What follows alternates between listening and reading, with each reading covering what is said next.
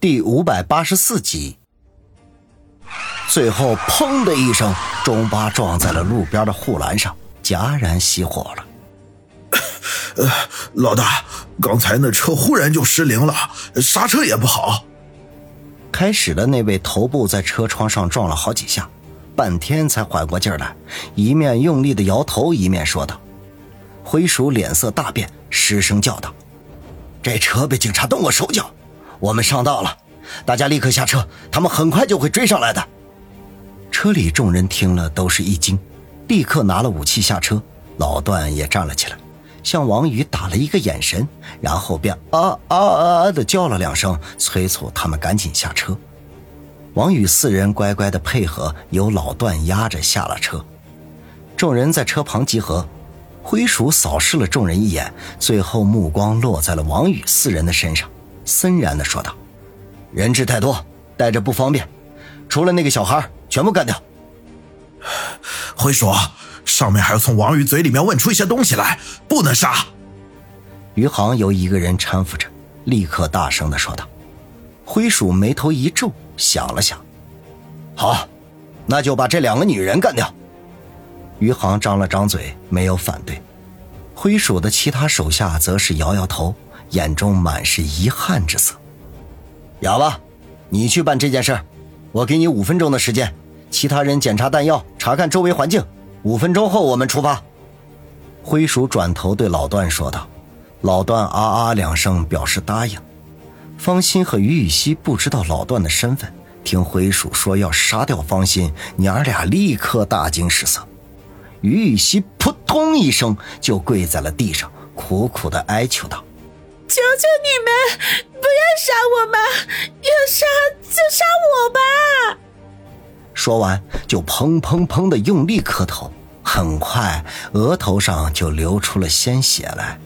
方心不禁为之动容，强忍着眼泪对王宇说：“小雨，你一定要替我照顾好希儿。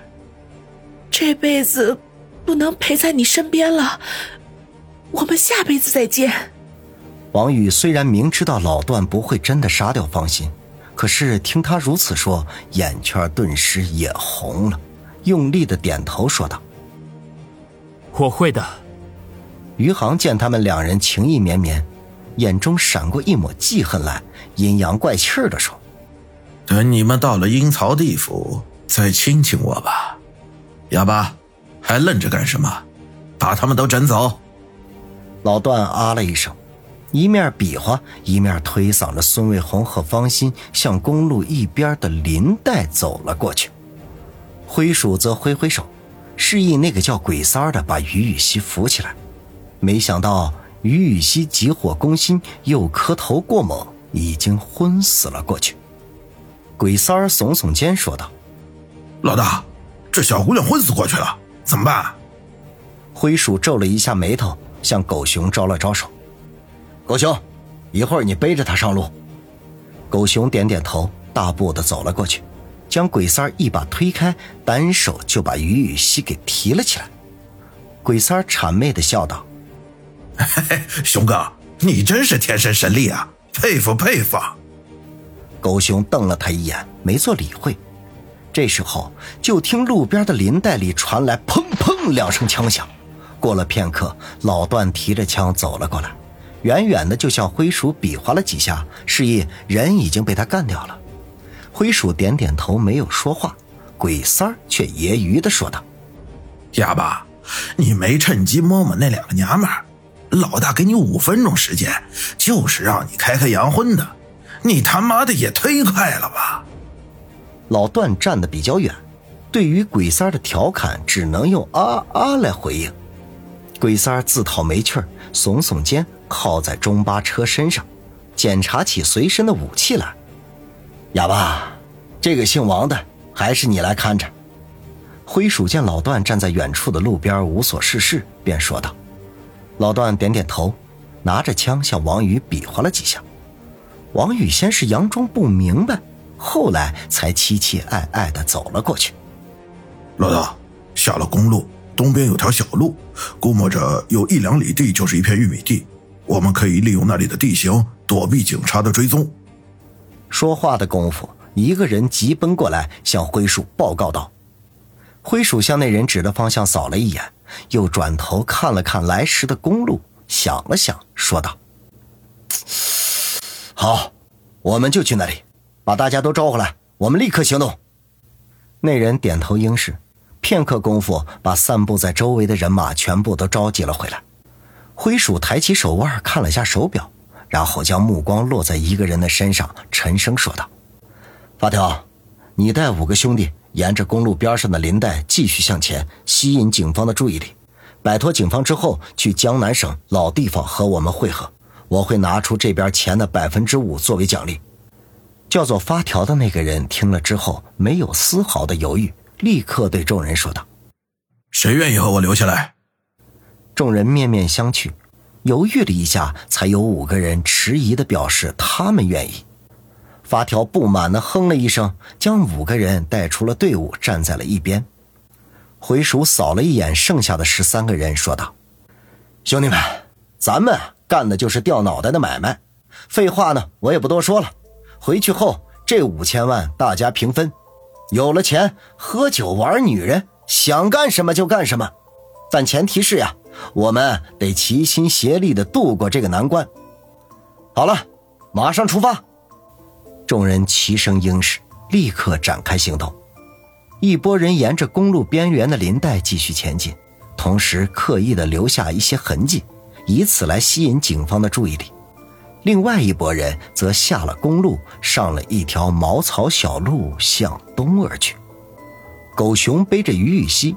老段压着王宇跟在队伍的后面，因为有狗熊在，老段和王宇没有办法交流，只得等进了玉米地再说。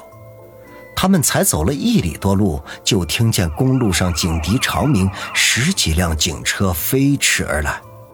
灰鼠转头看了一眼，立刻吩咐道：“不要慌，他们看不到我们。”众人都松了口气，脚下走得更快。王宇扭头看了一眼，灰鼠说的没错，公路两侧除了护栏之外，还有一条五六米宽的林带。现在是七月初，正是枝繁叶茂的时候，如果不是刻意的观察，的确很难发现有人在荒郊野外急行军。不过，灰鼠有一点他不知道，那就是方心和孙卫红并没有死。就算他们听不见他们之前说的话，也能够看到他们行进的方向。